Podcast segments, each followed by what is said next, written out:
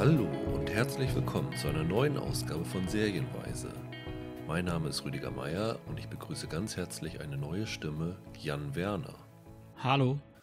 Worum soll es heute gehen? Wir wollen heute über zwei Serien reden, die am Freitag, den 1. Mai, neu gestartet sind. Zum einen handelt es sich dabei um Hollywood, die neue Ryan Murphy-Serie bei Netflix. Und zum anderen um die Sci-Fi-Comedy Upload, über die werden wir als erstes sprechen, denn bei Hollywood habe ich, nachdem ich gestern die letzte Folge gesehen habe, Redebedarf, weswegen wir da am Ende einen Spoilerbereich einlegen werden über die letzte Folge, sodass das ganz am Ende der Podcast-Episode ist und ihr nichts überspringen müsst. Bevor wir dazu kommen, möchtest du vielleicht kurz, Jan, dich einmal vorstellen, wer du bist, wo du schreibst, wo man dich hören kann? Sehr gern. Also ich studiere aktuell normalerweise in Regensburg. Momentan jetzt durch Corona bedingt ist das mit dem Studium ja nur aus der Ferne möglich, was mich ähm, jetzt zu meinen Eltern wieder in die oberfränkische Heimat verschlagen hat. Und ja, ich bin jetzt seit dreiviertel Jahr neben dem Studium beschäftige ich mich eben sehr viel mit Film und Serien bei Filmtoast, einem Online-Magazin über Filme und Serien, ähm, tätig und schreibe da fleißig Kritiken, auch über Streaming-Inhalte. Und ja, im Serienbereich bin ich dann auch relativ häufig bei uns im eigenen Podcast zu hören, heißt Streamcatcher. Also wir haben auch zwei Formate aktuell.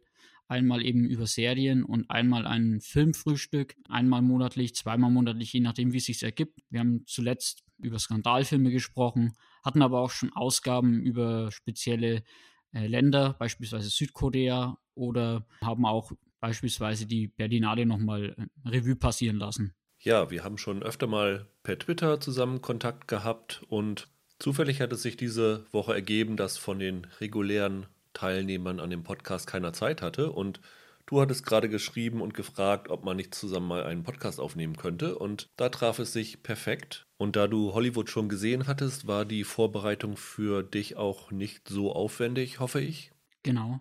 Aber wir wollen beginnen mit Upload. Seit heute bei Amazon verfügbar. Zehn Folgen gibt es insgesamt. Ist eine Sitcom von Greg Daniels, der zuvor schon unter anderem Parks and Recreation gemacht hat und am Ende dieses Monats bei Netflix mit einer neuen Serie namens Space Force auch zu sehen ist. Das ist diese Steve Carell-Serie, die er gemacht hat, nachdem Donald Trump seine absurde Space Force angekündigt hat. Also schon ein sehr prominenter Sitcom-Autor. Ja, und ich habe vorhin schon gesagt, eine Sci-Fi-Comedy ist es. Die Serie spielt im Jahr 2033 und in dieser nahen Zukunft ist es möglich, dass man sein Ich digitalisieren kann. Es gibt die Möglichkeit zu einem sogenannten Upload, davon hat die Serie auch ihren Titel, wo man seine Persönlichkeit und seine Erinnerung, also alles, was einen ausmacht, in die Cloud hochladen kann und dort in ja, verschiedenen Welten ewig weiterleben kann. In diesem Fall geht es um das sogenannte Lakeview. Das, ja, wie kann man das beschreiben, Jan? So ein altertümliches 50er-Jahre-Ressort ist, würde ich sagen.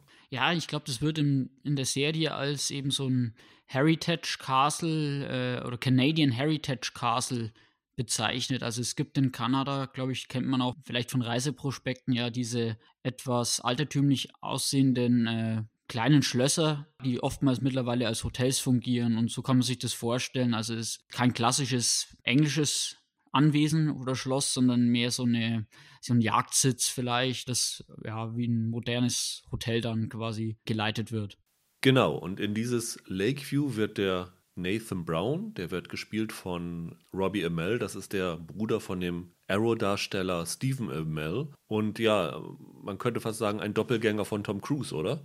Ein bisschen schon, ja, wie der junge Tom Cruise. Und dieser Nathan wird in einen Autounfall verwickelt. Also in der Zukunft gibt es natürlich auch selbstfahrende Autos und in diesem Fall reagiert das Auto nicht auf seine Kommandos, hat einen eigenen Willen und kracht ja in so eine Art LKW hinten rein, woraufhin er in die Notaufnahme gebracht wird und seine Freundin Ingrid ist ganz besorgt, dass sie ihn jetzt auf ewig verlieren könnte und er steht dann vor der Entscheidung, wirklich vor einer Weggabelung, dass er die Wahl hat, zum Upload zu gehen oder in den Operationssaal und er lässt sich letztendlich von Ingrid dazu überreden, dass er sich zum Upload entscheidet. Ja, und nach dem Upload findet er sich halt in diesem Lakeview Resort wieder. Ja, und das muss man sich so vorstellen. Also, es ist eine virtuelle Welt, aber man hat weiterhin die Möglichkeit, mit den Menschen Kontakt zu halten, die man zurückgelassen hat. Also du kannst zum Beispiel äh, telefonieren nach außen, also die Hinterbliebenen können dich anrufen. Es gibt aber auch die Möglichkeit, mit Virtual Reality Brillen sich selbst als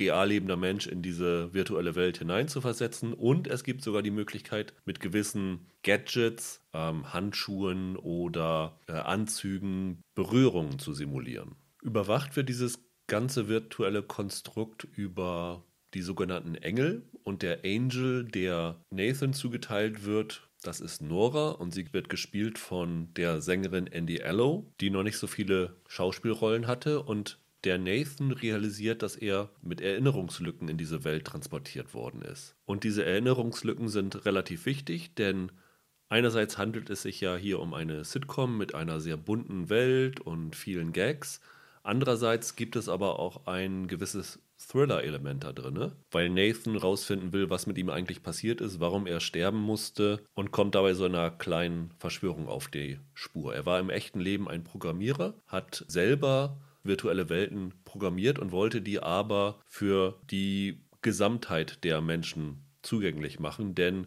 diese virtuelle Welt ist eigentlich nur den Reichen vorbehalten. Das ist so die Prämisse. Habe ich noch was Essentielles vergessen? Also vielleicht könnte man noch erwähnen, dass eben dieses Upload jetzt keine, ja, wie gesagt, äh, Regierungssache ist, sondern ähm, es sind Unternehmen. In dem Fall arbeitet Nora eben bei Horizon, heißt eben das spezielle Unternehmen das, so wie es in der Serie rauskommt, quasi ja, der, der Benchmark ist, ähm, was die Technik betrifft. Es gibt dann in einer Folge auch so einen Konkurrenten mal, der da ein bisschen anderen Ansatz verfolgt, was auch ganz lustig ist. Und anscheinend ist eben diese äh, Firma Horizon ein Anbieter eben für diese Digital Life Extension. Und so wie das, glaube ich, in der ersten Folge schon gesagt wird, arbeitet eben der Nathan für eine Freeware-Firma, die eben auch ein Konkurrenzprodukt dazu eigentlich entwickeln würde. Also er arbeitet eben auch in derselben Branche und wie du gesagt hast, die ähm, Möglichkeiten, die man da technisch ein bisschen weiterspinnt äh, von unserem Stand der Dinge aus, gehen teilweise ein bisschen so Richtung dystopische Ideen, also dass man eben dann im Self-Driving Car eben dann auch die Kontrolle abgibt und sich dann auch gewissen Software-Macken oder den Einflüssen von eventuellen Hackern preisgibt. Und er hatte, glaube ich, vor ein paar Wochen ja über die Serie Years and Years gesprochen. Musste da spontan dran denken, weil ich glaube, die endet ja fast auch im, ich glaube, im Jahr äh, 2033. Und da könnte man fast meinen, weil das ja auch ein bisschen ja mit diesem Gedanken des Digitalisierens des Bewusstseins spielt, dass das mehr oder weniger die Fortsetzung oder äh, das Weiterspinnen dieses Gedankens sein könnte. Genau, die Tochter will sich bei Years and Years ja in so eine virtuelle Welt versetzen lassen. Genau. Ich fand noch interessant, vielleicht ähm, es noch kurz zu erwähnen, ist ja dann ähm, kein Spoiler im, im, weiteren Sinne, weil das ja ähm, relativ schnell in der ersten Folge schon passiert, wie der Prozess dann da dargestellt wird, wie man da digitalisiert wird. Es sieht auf den ersten Blick aus wie so eine Art OP-Zimmer. Also da hast du ja auch so diese Lampen oben drüber und äh, da sitzen die hier auch drunter. Und bei der Digitalisierung wird, naja, nennen wir es mal so, der Körper bleibt nicht komplett unversehrt dabei. Ja, die Szene hat so am Beginn der Serie so ein bisschen gleich mal für einen kleinen Schockmoment, beziehungsweise auch ein bisschen die, diese Comedy-Atmosphäre ein bisschen eingebremst. Meine Assoziation war eigentlich gar nicht erst Years in Years, sondern ich habe an zwei andere Serien denken müssen. Zum einen an die ähm, Black Mirror-Folge San Junipero, wo es ja auch um eine virtuelle Nachwelt geht. Und zum anderen, um vielleicht was aus dem Comedy-Bereich zu nehmen, auf jeden Fall The Good Place, wo es ja auch so ein Afterlife gibt. Ist dir das auch so gegangen? Ja, definitiv. Vor allem, wenn man so dann in der Lakeview-Welt ist, sind da schon eben diese ganzen Anspielungen dann auf ähm, verschiedene Marken, verschiedene digitale Szenarien, die visualisiert werden, hat man, glaube ich, ähnlich auch bei The Good Place ähm, zuhauf ich denke da zum Beispiel in dem Fall an diesen Concierge, der sich dann da durch die Gegend klitscht. Der erinnert auch schon stark an dieses Helferpersonal dann bei The Good Place, ja. The Good Place ist ja von Michael Schur gemacht worden. Das hier ist ja, wie ich vorhin schon erwähnt habe, von Greg Daniels gemacht worden.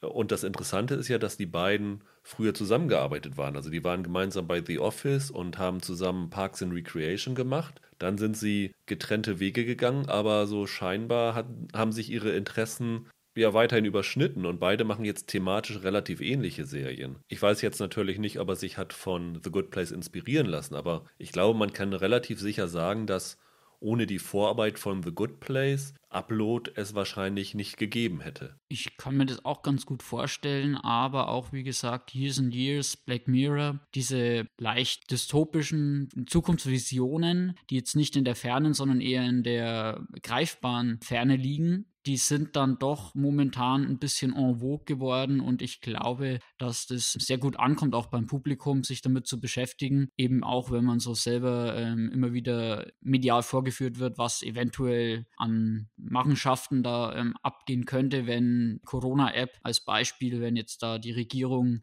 die Möglichkeit hätte, ähm, auf Standortdaten zuzugreifen und mit diesen Ängsten und diesen ja, Auswirkungen von solchen ähm, Gedankenspielen spielen halt diese ganzen Serien ganz äh, gezielt.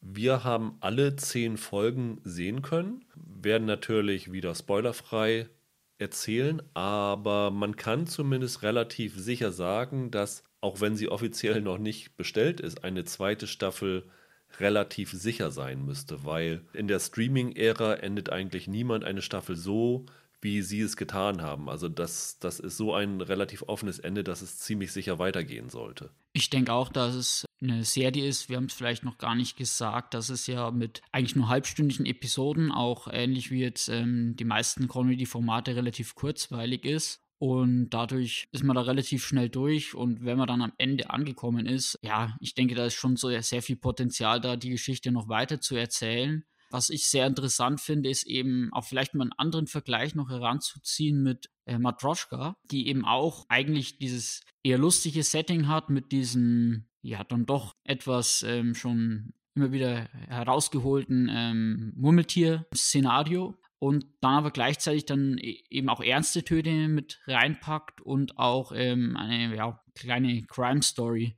Und das hat er eben hier auch ganz geschickt mit verwoben, dass man immer wieder diese ja, Momente in Lakeview oder auch die, vor allem die Momente, wo dann mit quasi Lakeview nach außen kommuniziert wird, die ähm, sehr lustig und sehr unterhaltsam und ja, oftmals auch zum Schmunzeln sind, wenn dann, ich denke an diese 3D-Drucker-Szenen, die dann ähm, das Essen da kredenzen sollen und ja, es halt dann doch nicht ganz so gut funktioniert, wie man das vielleicht annehmen möchte. Also, dass dann halt, wenn eine Kartusche leer ist, dass dann halt das gedruckte Steak nicht wirklich nach Steak schmecken wird. Und gleichzeitig, wie gesagt, die Rahmenhandlung mit der kleinen Verschwörung um diesen Hauptcharakter führt dann eigentlich relativ zielführend schnell dann zum Ende hin hat aber dann, wie gesagt, einen offenen Twist am Ende, der dann wiederum noch viel Raum lässt für eine Weitererzählung. Das klingt für mich so, als wenn du relativ positiv angetan wärst von der Serie. Ist das so? Ja, ich habe die letzten Wochen immer eher ernste Stoffe gesehen und vor allem oftmals ähm, Serien, die ähm, sehr lange Folgen hatten.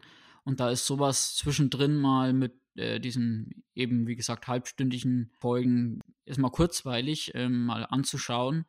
Ja, ich fand, wie gesagt, die ganzen Comedy-Aspekte teilweise wirklich gelungen. Ich finde es immer interessant, wenn man so ein bisschen spekuliert in solchen Serien, was auch, wie gesagt, mit echten Marken zum Beispiel passieren könnte. Und die Serie spielt eben vielfach äh, mit, ja, so lustigen Firmenfusionsnamen. Beispielsweise Nokia Taco Bell gibt es dann plötzlich, also dass eine Firma ähm, aus zwei komplett verschiedenen Branchen da entsteht. Also das ist eigentlich wirklich was, wo ich immer ganz gerne auch mal ähm, drüber schmunzeln kann.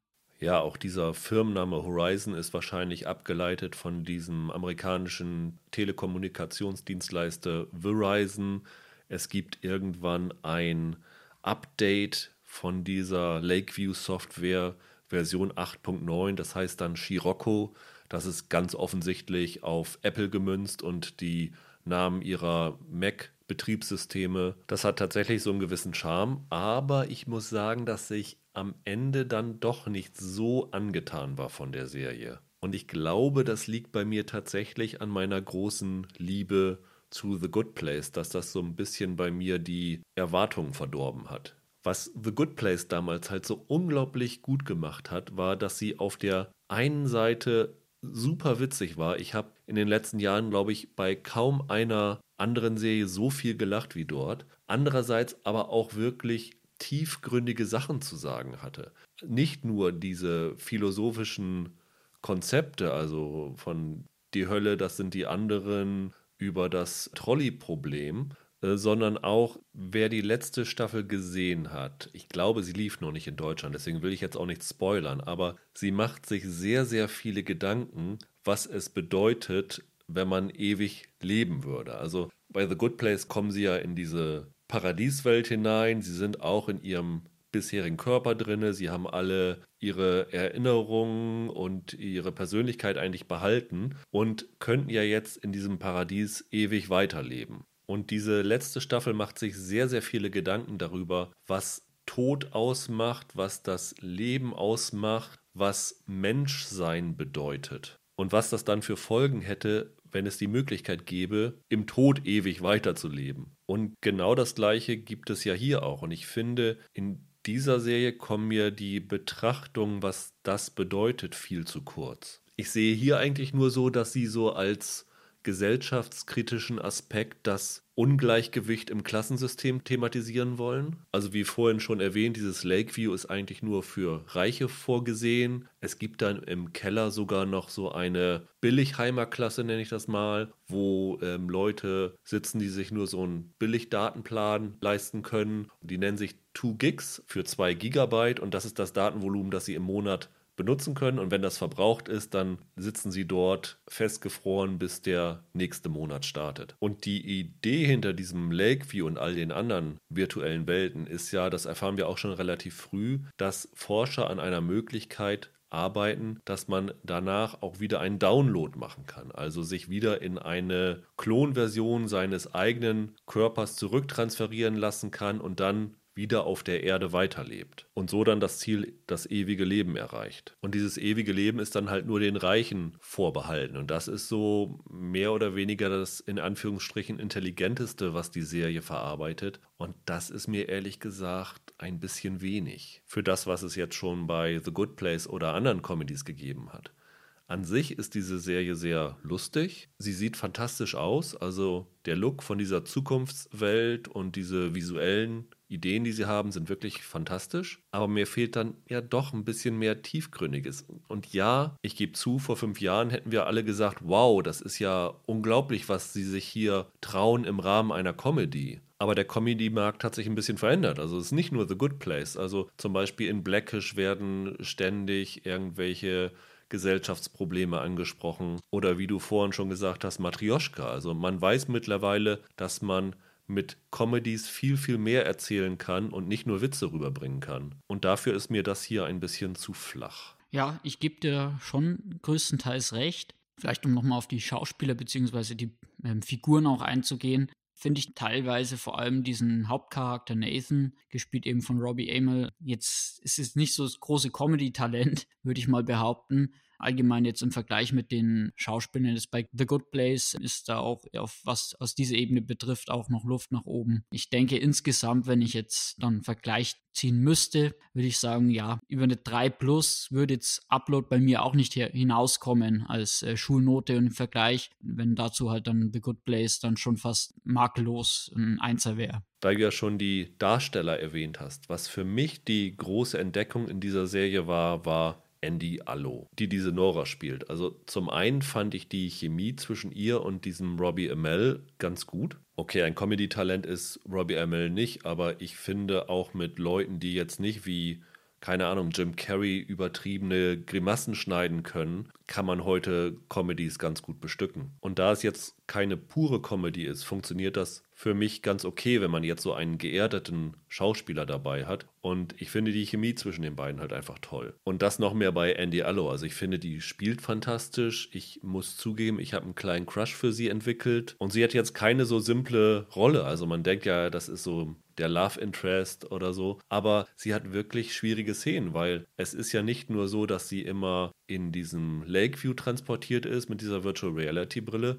sondern große Teile ihrer Szenen bestehen daraus, dass sie ja wie, wie wir hier vor einem Rechner sitzt und in ein Mikrofon reinspricht und kein Feedback von irgendeinem anderen bekommt. Das heißt, es ist eigentlich eine One-Woman-Show in bestimmten Szenen und das ist nicht wirklich leicht. Und das macht sie sehr, sehr gut. Also von Andy Allo würde ich sehr gerne noch viel mehr sehen. Ja, da gebe ich dir recht. Also mich hat sie ein bisschen, auch vom Typ her, an die Ola-Darstellerin. Von Sex Education?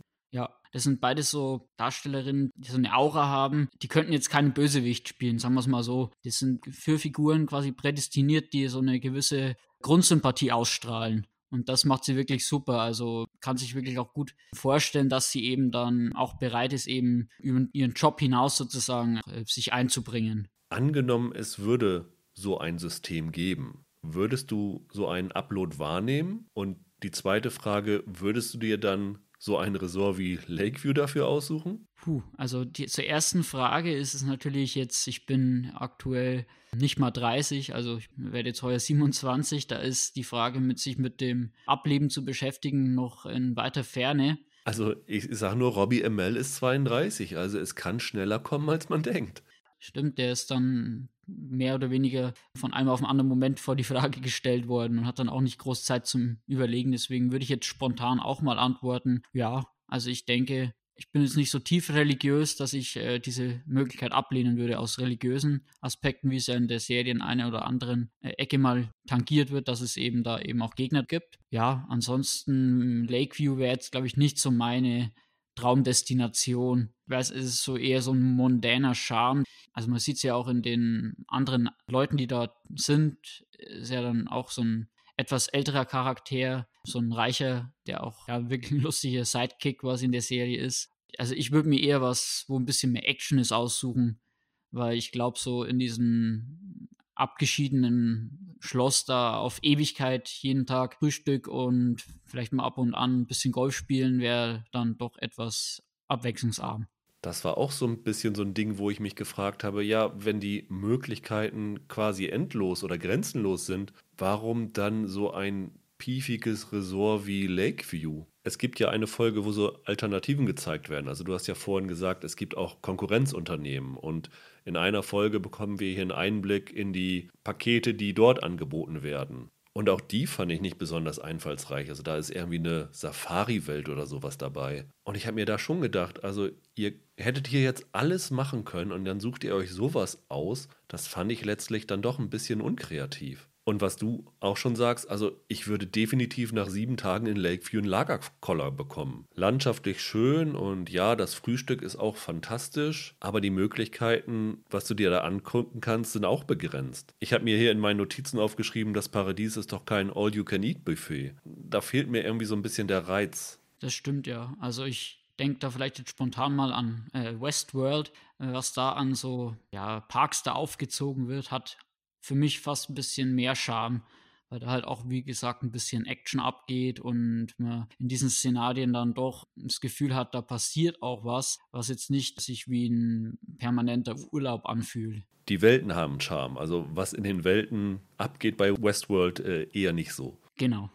Du hast eben zwei Sachen erwähnt, auf die ich nochmal gerne eingehen würde. Du hast gesagt, du machst dir im Moment noch nicht darüber Gedanken in deinem Alter, aber es gibt in diesem Lakeview auch einen kleinen Jungen, wie alt ist der? 12, 13, 14? Ich glaube, es wird gesagt 13, weil er ja, irgendwo soll ja dann, ähm, glaube ich, sechs Jahre ähm, schon dort sein und seinen 19. Geburtstag feiern. Genau, also der ist körperlich noch 13 Jahre alt, ist aber geistig auf dem Stand eines Erwachsenen und ist dann natürlich sehr, sehr frustriert drüber, was ich als Gedankenspiel sehr, sehr klug finde. Was würde das bedeuten, wenn man auf ewig Kind ist? Aber die Serie lässt sich diese Chance komplett entgehen und nimmt diesen Jungen eigentlich nur als Futter für wirklich platte Gags. Ja, also ich fand vor allem dann diese Szene, ich weiß nicht in welcher Folge das ist, ohne jetzt groß das zu verraten, wo er dann versucht quasi seinen Körper zu verändern, dem Alter anzupassen, also dem geistigen Alter. Das fand ich sehr, also es hat irgendwie überhaupt nicht zur Tonalität der, der Serie ansonsten gepasst. Das war dann fast schon eher so, ja, Vulgärhumor das fand ich wirklich eine vertane Chance, weil da steckt so viel drin, was man sich überlegen könnte. Und dann hast du eben diesen David Choke erwähnt. Ich weiß nicht, ob du den kennst, aber das ist ja ganz offensichtlich ein Bezug auf eine reale Person gewesen.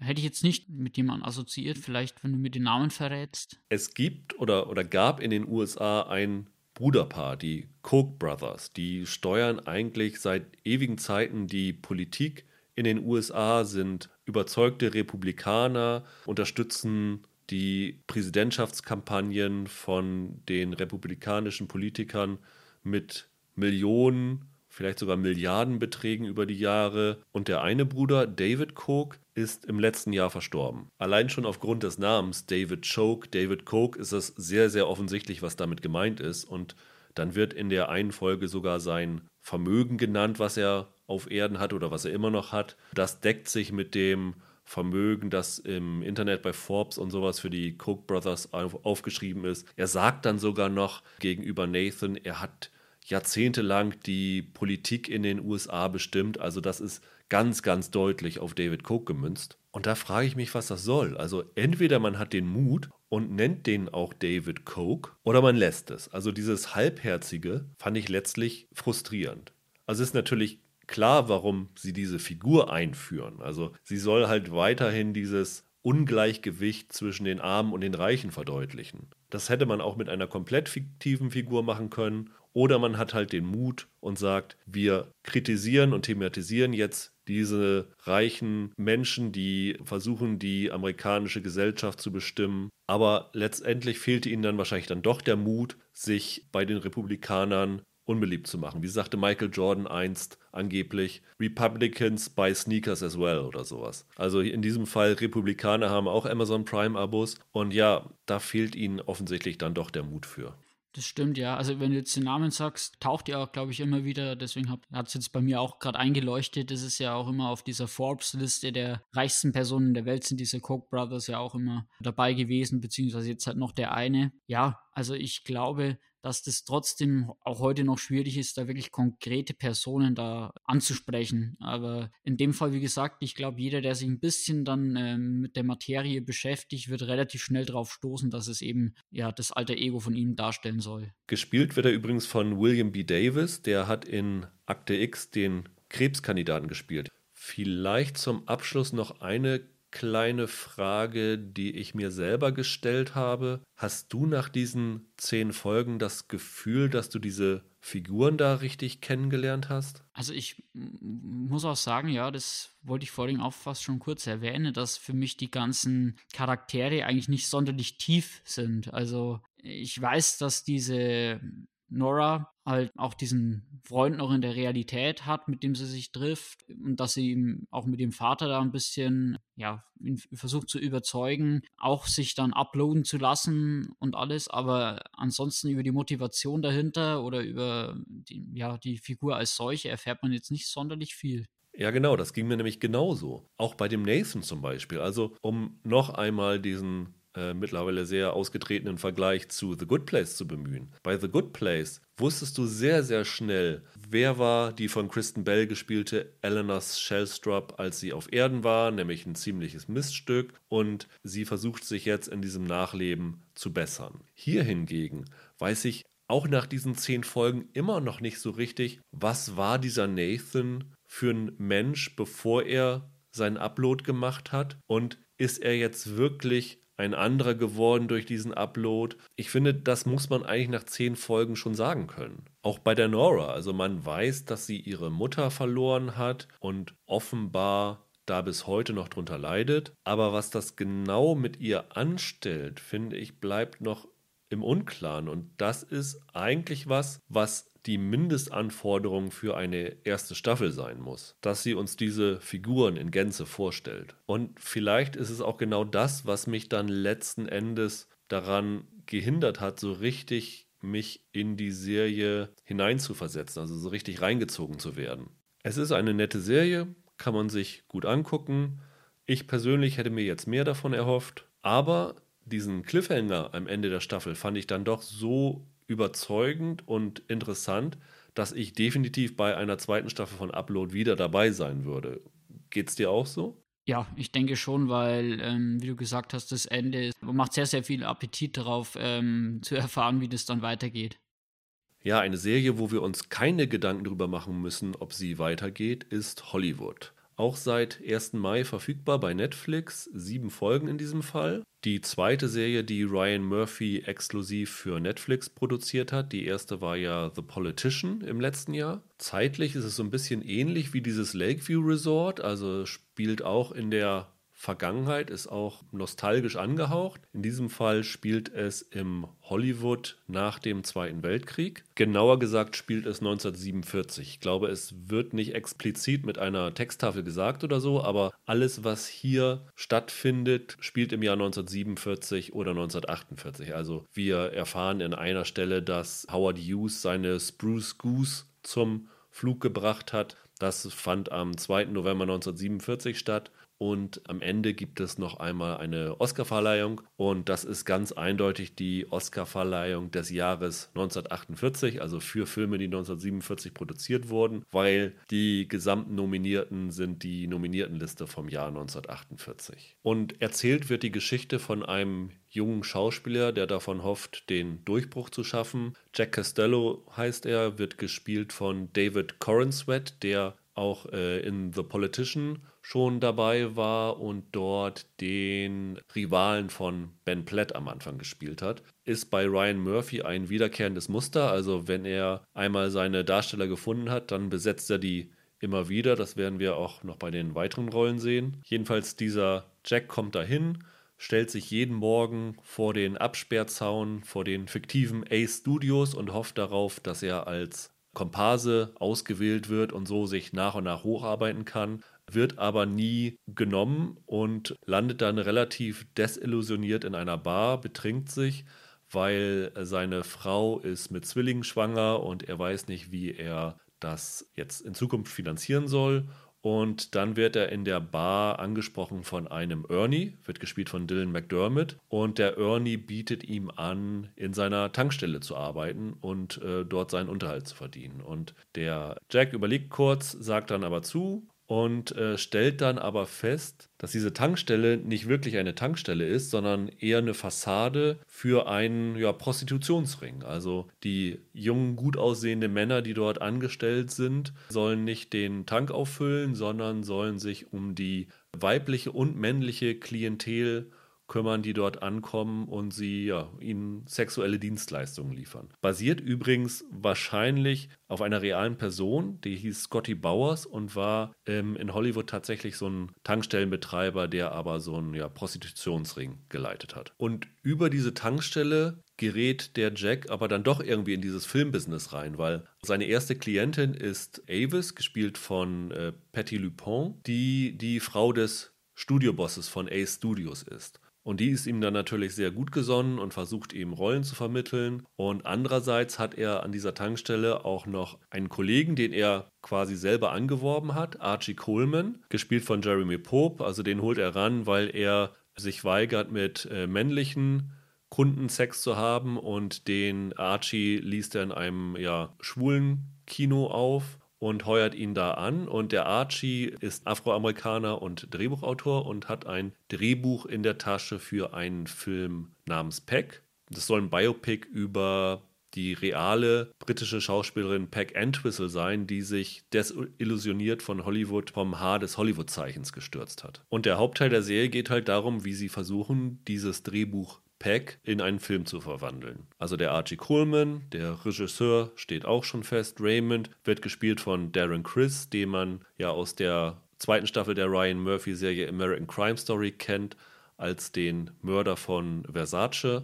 Der Jack hofft auf eine Hauptrolle und eine andere Figur, die wir noch erwähnen müssen, ist Roy Fitzgerald, gespielt von Jake Picking.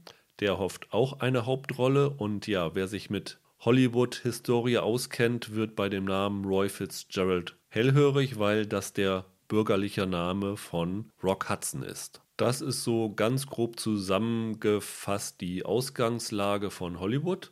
Wir haben alle sieben Folgen gesehen. Wie gesagt, wir reden erst hier mal über die ersten sechs Folgen, aber spoilerfrei und dann später in einem Spoilerteil. Jan, wie ist so dein Verhältnis zu Hollywood? Interessierst du dich so für dieses Zeitalter des klassischen Hollywood, also die goldene Ära von Hollywood? Ja, also ich bin jetzt nicht der größte Fan von diesen klassischen Filmen. Ich würde sagen, es ist schon eine Art von Period Piece in dem Fall. Mich spricht da mehr an die Stadt Los Angeles, also Hollywood als Location, weil ich selbst auch vor nicht allzu langer Zeit in Los Angeles mal war und deswegen so ein bisschen auch ja, weiß, wo das dann alles sein soll und mit Hollywood Boulevard und mit äh, Beverly Hills, diese ganzen Locations, äh, mich ganz gut dann dorthin versetzen kann im Kopf. Andererseits, wie gesagt, Filmgeschichte ist dann doch ein sehr interessantes ähm, Stück, was man in Serien, glaube ich, noch nicht so häufig thematisiert hat. Und deswegen die Grundidee von der Serie fand ich sehr, sehr gut, sehr interessant und auch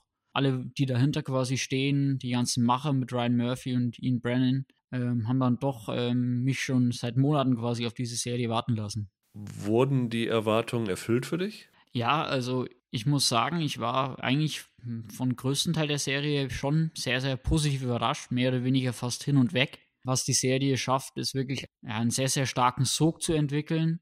Es ist permanent so eine ja, Big Band Musik, die da ähm, durch die Folgen treibt, die dieses Flair quasi äh, der Gänze aufrecht erhält. Die Figuren sind wirklich sehr, sehr vielseitig und äh, divers gespielt und wirklich auch exzellent gecastet. Und was mir auch sehr gut wieder gefällt, sind die ähm, Dialogfeuerwerke, die da teilweise abgefackelt werden. Du hast ja die Serie in einem Schwung gucken können. Also du hattest alle sieben Folgen vorliegen. Ich habe sie ein bisschen früher angefangen und da gab es erst sechs Folgen. Und nachdem ich die ersten sechs Folgen gesehen habe, habe ich jedem, der es hören wollte und sicherlich auch vielen, die es nicht hören wollten, gesagt, dass Hollywood für mich die beste Serie ist, die ich in diesem Jahr gesehen habe. Ich habe dann gestern endlich die siebte und letzte Folge gucken können und muss danach mein Urteil komplett revidieren. Und das ist mir bei einer Miniserie eigentlich noch nie passiert. Dass eine letzte Folge den Eindruck sowas von umkippen und in den Keller reißen kann, war mir eigentlich bisher unvorstellbar. Deswegen kommt dann auch nachher der Spoiler-Teil. Aber warum ich diese ersten sechs Folgen am Anfang so fantastisch fand. Ich habe ja hier im Podcast schon öfter gesagt, dass ich ein großer Fan von historischen Stoffen bin, die einen dazu anregen, über die Serie hinaus sich noch weiter mit der Zeit zu beschäftigen und mehr zu recherchieren. Und mich haben hier bei dieser Serie die Sachen fasziniert,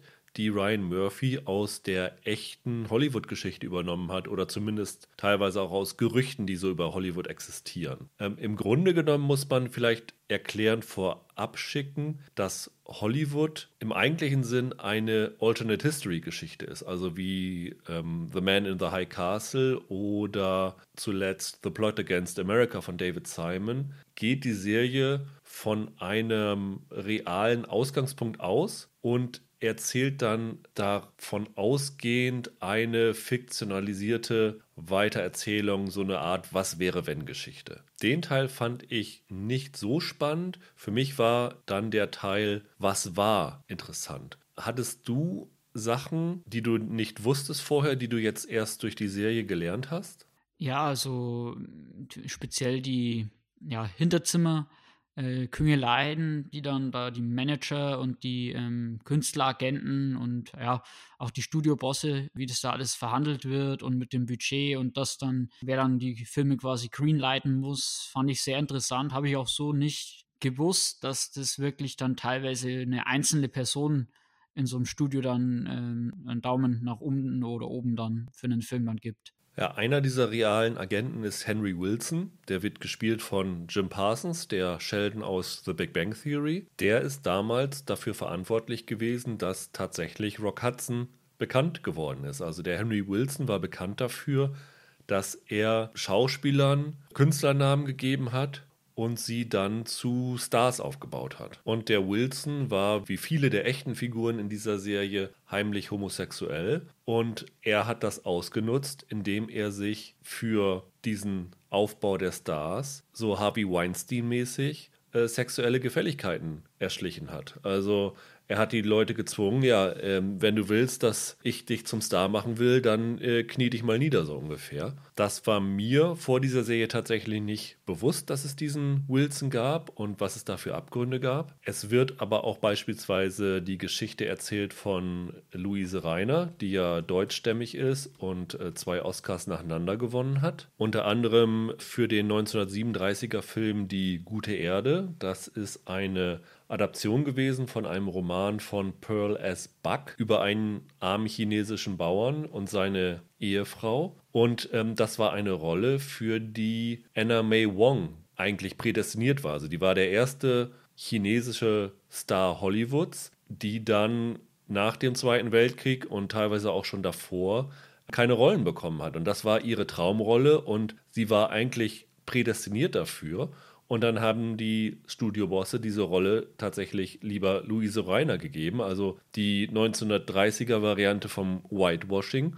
Und die Reiner hat dafür dann einen Oscar bekommen. Solche Sachen, die man aus heutiger Sicht sicherlich nicht mehr auf dem Zettel hatte, fand ich einfach super spannend. Genau, also diese realen Personen, wenn man sich jetzt nicht für Hollywood und die Geschichte interessiert, ich glaube, die wenigsten würden diese Namen dann überhaupt kennen. Ähm, ist aber durchaus interessant, wenn man dann durch die Serie ein bisschen angefixt ist, ähm, sich auch da mal ein bisschen über die Hintergründe zu informieren. Ja, genau. Es gibt halt sehr viele reale Schauspieler und auch Entertainer und Persönlichkeiten, die hier verarbeitet werden. Also in der ersten Folge ist zum Beispiel ganz kurz Bing Crosby zu sehen. Dann tritt der englische Dramatiker Noel Coward auf. Rory Calhoun ist einer der Klienten von dem Henry Wilson. Talula Bankhead ist dabei, die Schauspielerin, die angeblich eine Liebesbeziehung zu Hattie McDaniel gehabt hat, die hier auch äh, mitspielt. Wurde lange geheim gehalten, wer sie spielt, aber da sie jetzt offiziell raus ist, kann man sagen, also Queen Latifah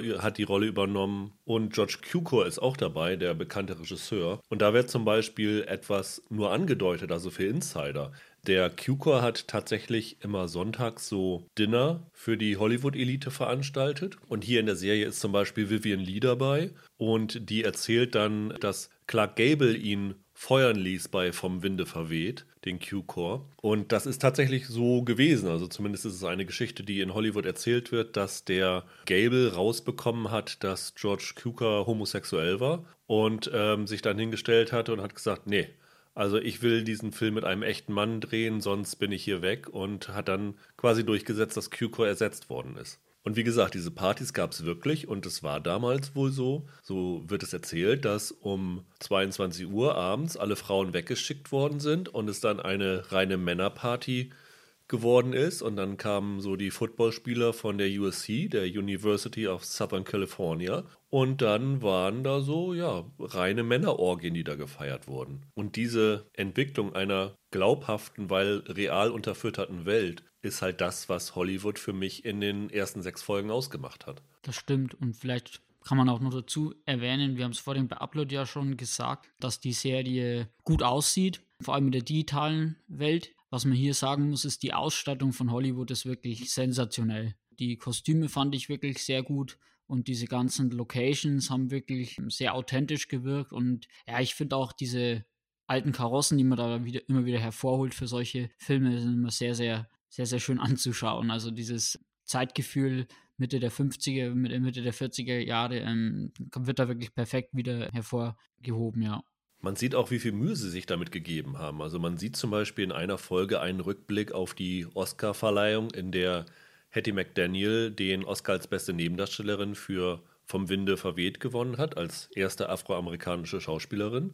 Und die haben tatsächlich dieses blaue, also dieses türkise Kleid von ihr nachgestellt. Also wenn du Fotos von ihr siehst, die sind natürlich schwarz-weiß, aber man liest, dass die in Wirklichkeit blau waren. Aber sie hat halt den gleichen Schnitt, Sie hat die Blumen über die Schulter hängen und im Haar, also ganz, ganz liebevoll und detailreich nachgestellt.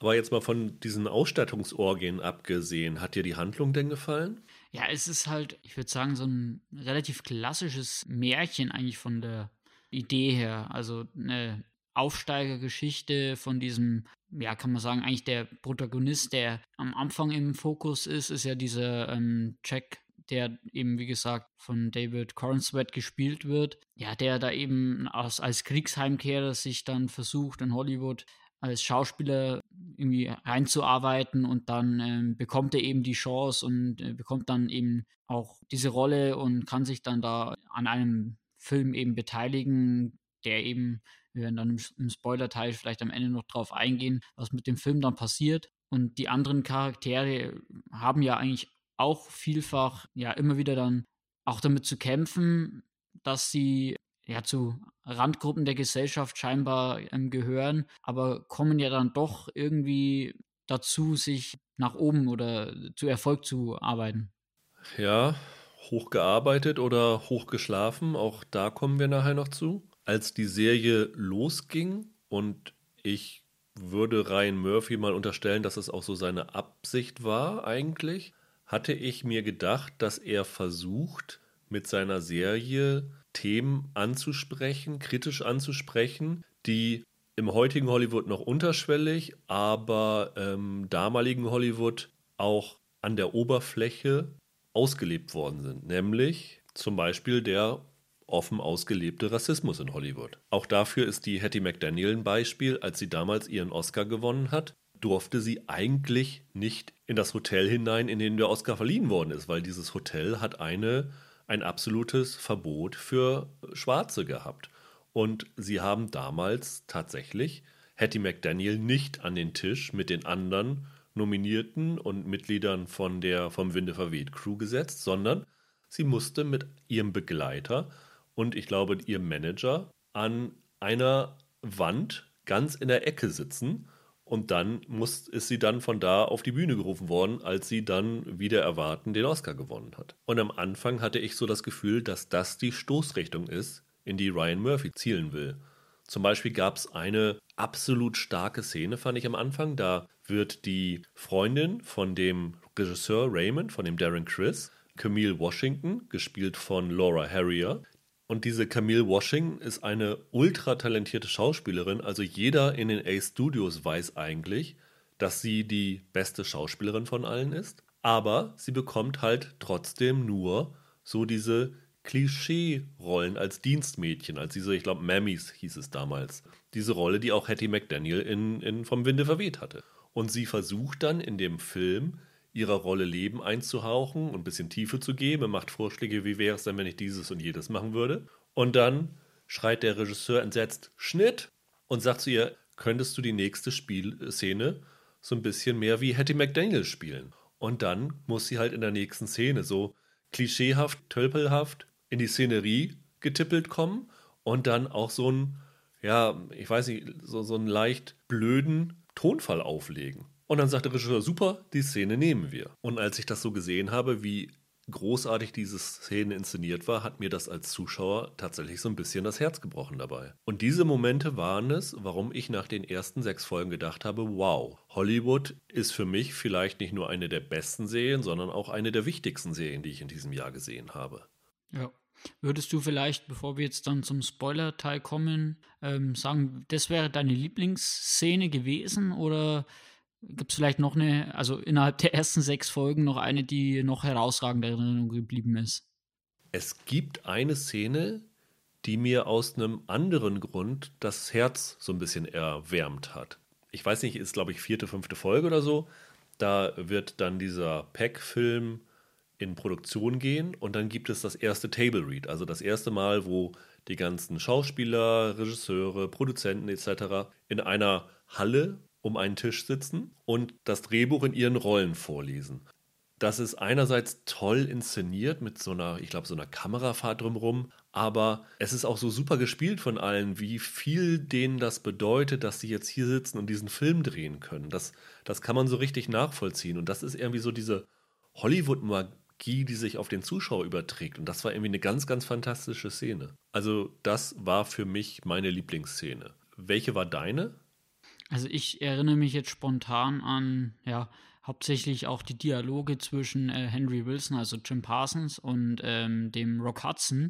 Und da speziell fand ich diesen Screen-Test mit Rock Hudson, wo er wirklich dutzende Male ansetzen muss und immer, immer wieder eigentlich unzufrieden ist und eigentlich ihm keiner was sagen will, dass er gerade eigentlich äh, relativ schlecht schauspielert ja, das fand ich wirklich sehr gut gemacht. Also, dass man quasi seinen Star irgendwie nicht mit der Wahrheit konfrontieren möchte.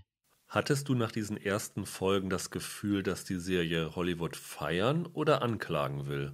Also, das ist wirklich schwierig zu sagen, weil einerseits, wie gesagt, die, die Grundstimmung von der Serie ist ja durchaus positiv. Also, die Musik ist immer sehr optimistisch und die ja, die, die Bilder sind alles sehr bunt, sehr hell, aber gleichzeitig sind dann diese kann man sagen, Callboys an dieser Tankstelle eigentlich mehr oder weniger ja, muss sich da jeder irgendwie, wie du gesagt hast, irgendwie hochschlafen in diesem System und auch zum Beispiel, wenn dann dieser Archie dieses ähm, Drehbuch quasi vorstellt, ja, dass er dann mehr oder weniger von Anfang an erfährt, ja, also wenn das gemacht wird, dann wird dein Name aber dann nicht auftauchen können, weil du bist ja schwarz.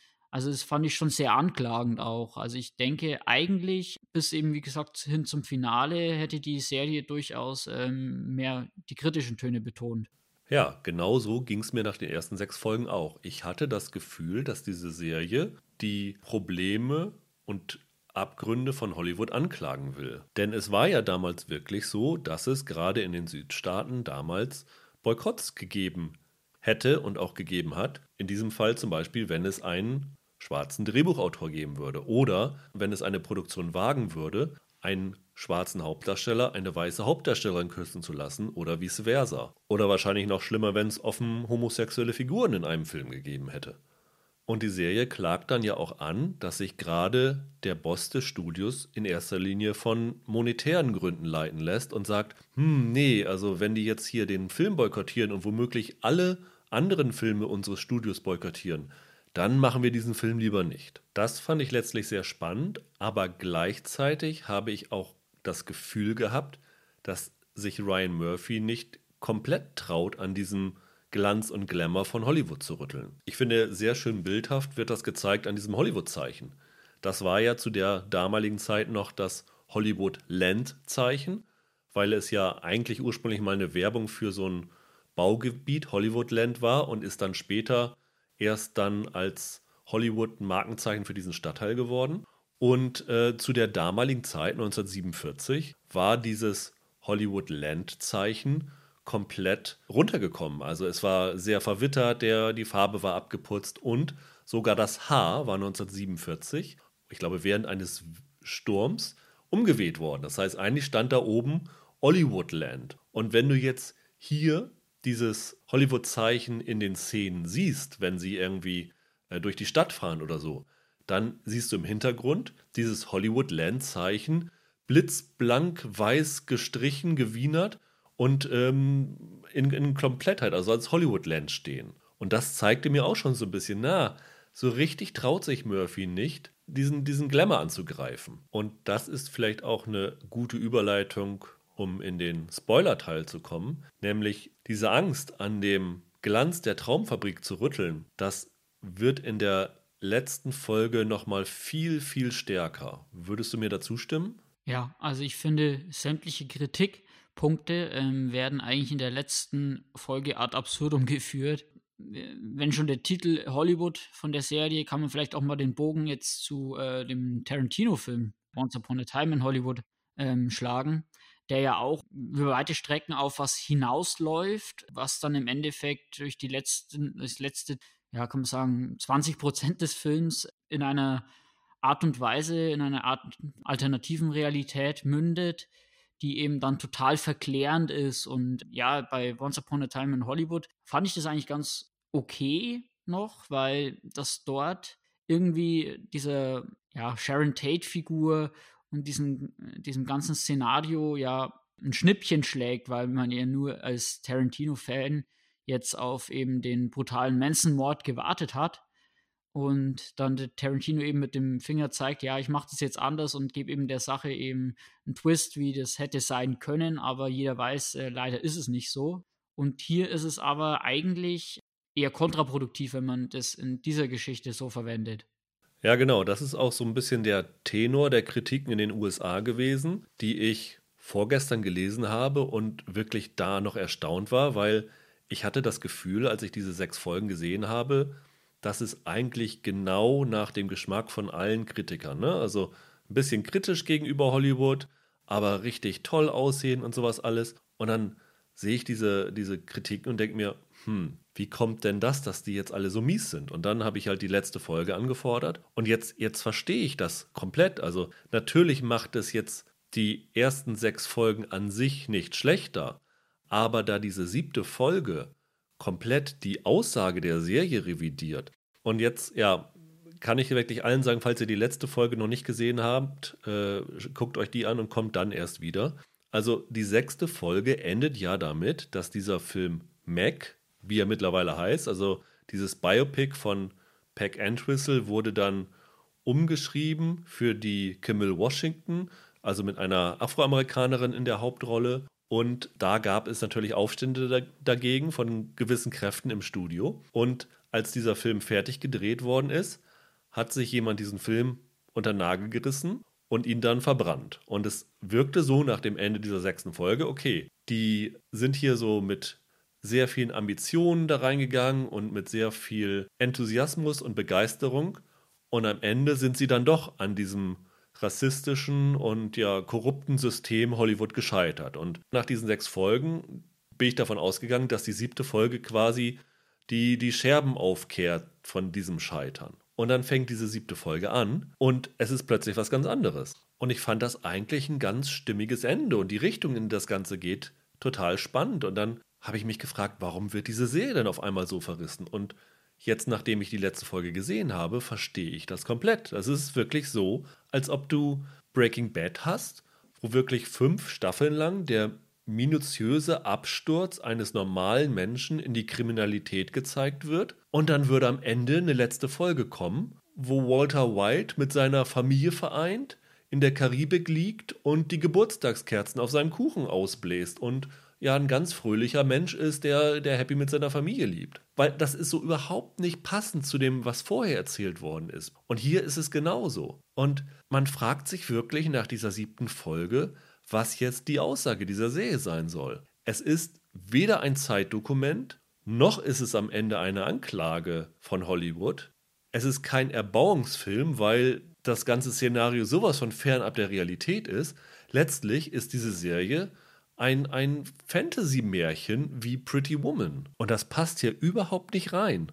Ja, also ich habe den Eindruck, dass Murphy mit der letzten Folge ja so ein Stück weit sich sein Hollywood so zurecht basteln und zurecht meißeln will, wie er sich das gerne wünschen würde, dass quasi die, ähm, der Idealismus und ja, die Außenseiter und alles dann irgendwie doch zum Erfolg kommen und eigentlich jeder eine faire Chance bekommt und ja, das irgendwie aber dadurch, dass, wie gesagt, die, die, die sechste Folge endet ja damit, dass es alles danach aussieht, dass eben dieses Projekt und diese mühsame Arbeit, man hat dieses Team eben zusammengestellt und jeder hat seinen Teil, seinen Beitrag dazu geleistet, dass dieser Mac-Film dann ja zustande gekommen ist und man hat schon den Eindruck, ja, jetzt verpufft das Ganze, aber man hat ja sich trotzdem bemüht, aber dass eben das dann dieser Fall überhaupt keine ja, nicht zur Geltung kommt und dass es mit einem Fingerwisch, ja, wir haben doch die Rettung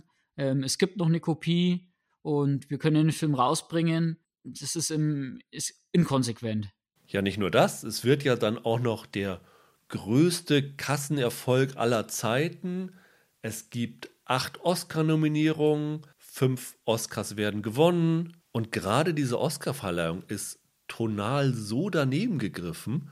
Also das Einzige, was ich wirklich interessant an dieser Oscar-Verleihung fand, die sie da inszeniert haben, ist, dass sie dann ja tatsächlich während dieser Verleihung die Namen der Nominierten vorgelesen haben. Und wenn du die mit der echten Nominiertenliste aus dem Jahr 1948 vergleichst, fehlt da halt immer einer, für den halt jemand aus Mac eingesetzt worden ist. Zum Beispiel bei Beste Nebendarstellerin ist auf einmal Ethel Barrymore nicht dabei, die für The Paradigm Case nominiert war.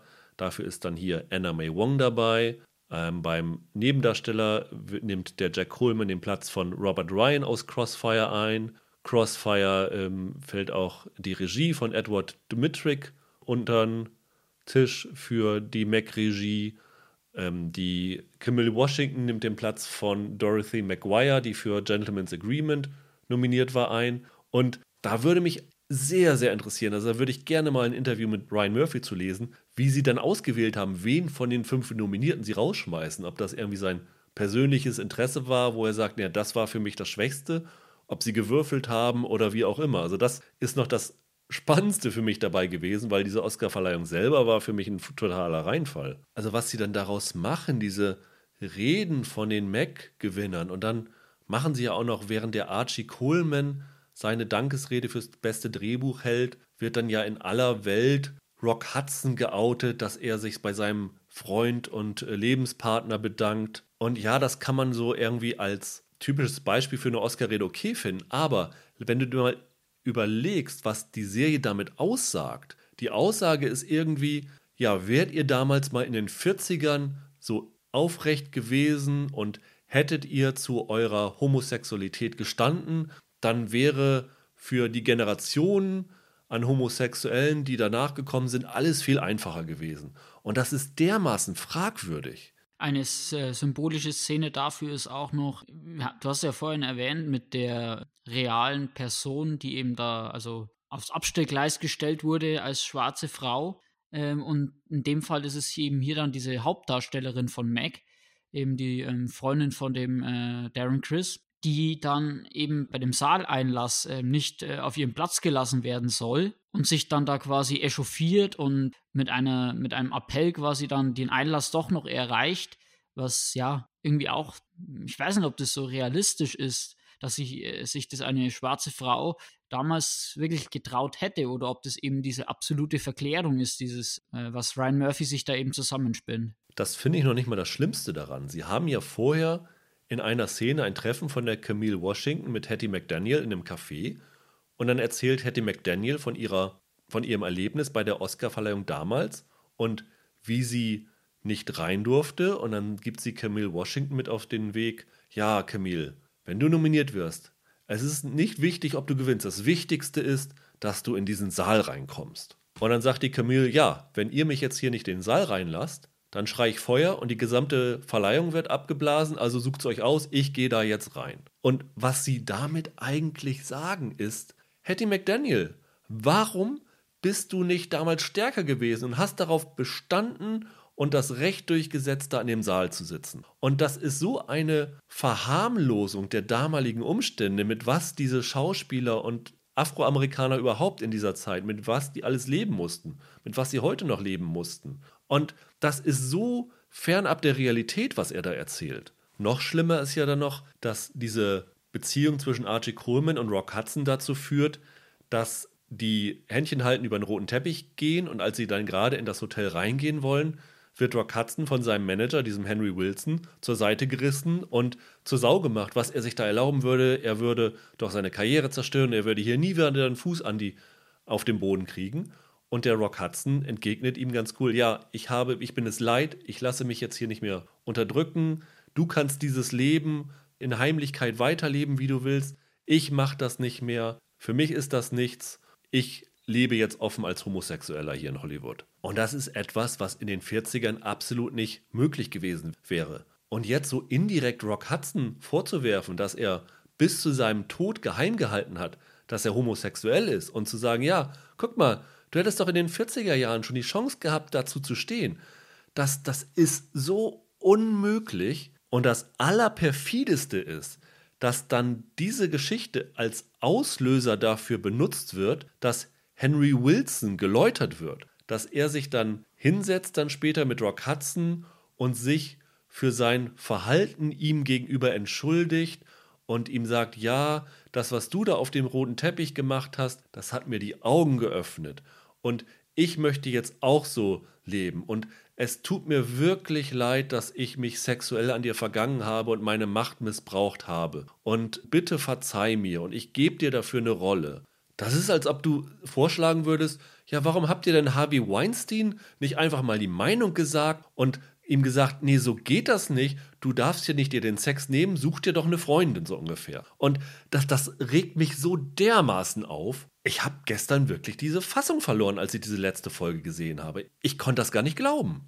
Ja, also der Henry Wilson, der zeckt sich ja dann mehr oder weniger bei dieser Preisverleihung mit rein und als dann der Film quasi den Hauptpreis bekommt, ist ja quasi die Produzentin, ist ja dann die Avis, die dann die Trophäe erhält und sie sagt dann zum Henry Wilson, ja, also keinen, da kriegst du keinen Finger ran, ne? Und äh, dann am Schluss, wenn er aber dann sein Traumprojekt da pitchen darf, mit eben den äh, Homosexuellen, da plötzlich kriegt er von ihr dann doch die Zusage. Also das ist auch irgendwie alles so, ja, falsche Botschaften an allen Ecken und Enden in dieser letzten Episode. Und das Schlimme ist, dass es so komplett überflüssig war, weil sie in den ersten sechs Folgen den Weg zu eigentlich was ganz anderem beschritten hatten. Und wenn Ryan Murphy sich gesagt hat, okay, ich will jetzt hier irgendwie dem Zuschauer was Versöhnliches bieten, was Aufbauendes, ich will jetzt hier nicht nur auf Hollywood einschlagen oder sowas, dann hätte es auch noch andere Möglichkeiten gegeben, das zu machen. Sie hätten sie ja sogar den Film machen lassen können und ihn für Oscars nominieren können. Also er hätte ja kein Kassenhit sein müssen.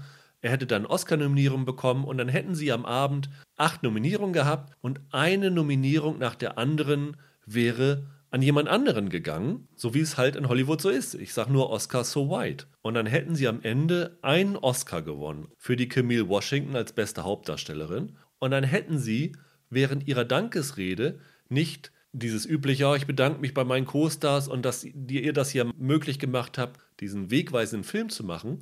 Sie hätten einfach nur das, was sie im Ansatz zeigen, nämlich wie junge afroamerikanische Mädchen am Radio hören, wie eine von ihnen den Oscar gewinnt. Die zeigen, die sozusagen, was dieser Oscar bei der nächsten Generation auslöst. Das wäre viel, viel effektiver als alles andere gewesen. Und es hätte nicht komplett die Aussage dieser Serie unterwandert. Und mir ist ein absolutes Rätsel, wie man so etwas machen kann, wie es Ryan Murphy gemacht hat. Und vor allen Dingen auch, wie bei Netflix keiner sagen kann, nee, sorry Ryan, so geht das nicht. Bitte setzt da nochmal bei dieser letzten Folge an.